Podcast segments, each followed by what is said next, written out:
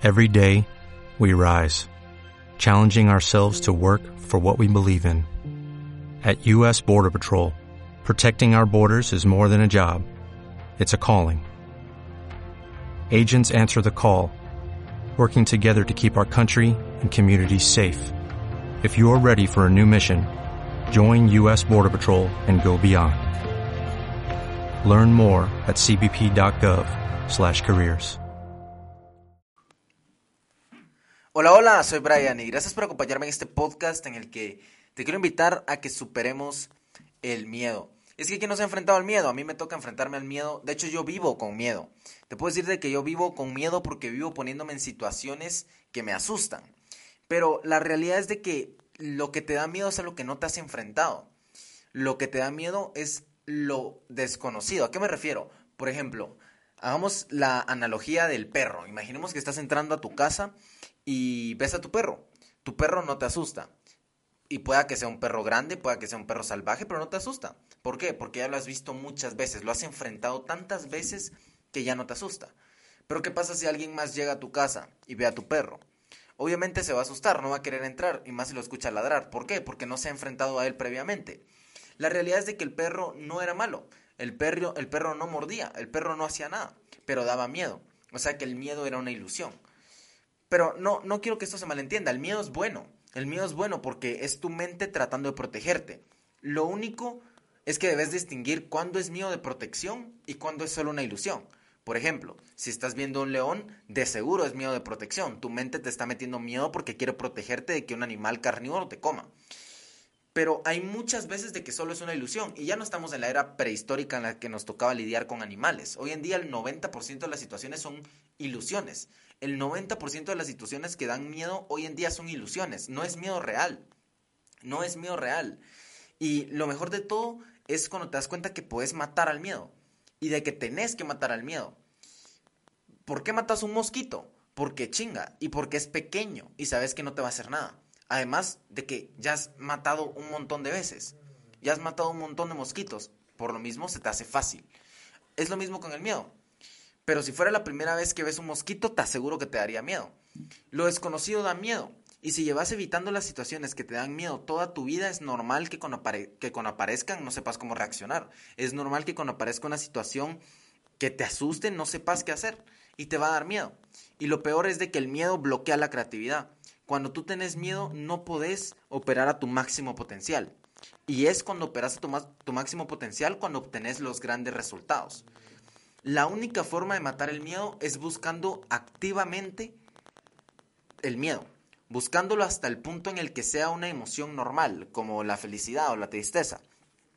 Eso sí, matar al miedo es momentáneo, va a volver eventualmente. O sea, el miedo no lo puedes matar para siempre, pero lo puedes matar en ese momento. La clave es vivir con el miedo, matándolo cada vez que llegue. Vivir con miedo no es nada malo. La gente piensa que vivir con miedo es malo, pero vivir con miedo no es nada malo. Es una señal de que sos valiente y tenés coraje y de que vivís poniéndote en situaciones fuera de tu zona de confort. El miedo es el indicador de que estás haciendo las cosas bien. Yo todo el tiempo vivo con miedo porque todo el tiempo estoy empujando más y estoy metiéndome a hacer cosas que me asustan, que no conozco. ¿Pero por qué? Porque quiero salir de esa zona de confort. Porque quiero vivir con el miedo. La regla es aceptar que es solo una ilusión. El miedo no existe. No existe realmente. El 90% de las situaciones que te dan miedo no existen. No es miedo real. Mark Zuckerberg, por ejemplo, vive con miedo. Imagínate él corriendo una de las empresas más grandes del mundo. Y, cuando lo citan en el Congreso se le puede ver en la cara que tiene miedo. Lo único que él ya sabe cómo controlarlo hasta el punto en el que pareciera que no tiene. Pero te aseguro que vive con miedo. corre una empresa enorme que cuesta, o sea, que tiene un valor de miles de millones de dólares y te aseguro que vive en situaciones con miedo. Pero ha vivido tantas veces esas situaciones que ya no le dan miedo. Que para él ya es normal. Que para lo que nosotros sería una catástrofe, para él es el día a día.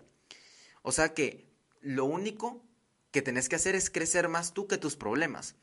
Si tus problemas crecen más que tú, entonces es imposible que puedas seguir adelante. Te van a detener todo el tiempo porque los vas a ver y los vas a ver grandes. Pero ¿qué pasa si tú creces más y los problemas se hacen más pequeños? ¿Qué pasa, qué pasa si, si sucede eso? Y la realidad es que los problemas no se van a hacer más pequeños, los problemas van a hacer más grandes, pero tú también. Y si tú puedes crecer a más velocidad que esos problemas, te aseguro te aseguro que los vas a poder matar. Gran Cardón es otro. Él ha dicho muchas veces que él vive con miedo porque se pone en situaciones incómodas que lo asustan. Él, él, y como un hombre que tiene 300 millones eh, de valor neto vive con miedo. Como un hombre que es tan poderoso vive con miedo. Y es que tiene 300 millones de valor neto, pero tiene 500 millones de deuda. Tiene 500 millones de deuda que si algo sale mal, él puede perder todo eso. Entonces, él se pone en esas situaciones para garantizar la libertad de su familia y la libertad de, de él mismo. Entonces, esas son las situaciones, porque el miedo es el indicador de que estás yendo hacia algo grande. ¿Ok? El miedo es el indicador de que debes hacer algo. Recordá esto la próxima vez que te enfrentes a esta emoción. Actuar es el mejor antídoto del miedo. Lo que, lo que te quiero decir detrás es que detrás del miedo se encuentran las mayores bendiciones de este mundo. Solo tenés que tener el coraje suficiente para buscarlas. El coraje suficiente para ir a conseguir lo que querés a pesar del miedo. El miedo es el indicador de que debes hacer algo y el mejor antídoto es la acción.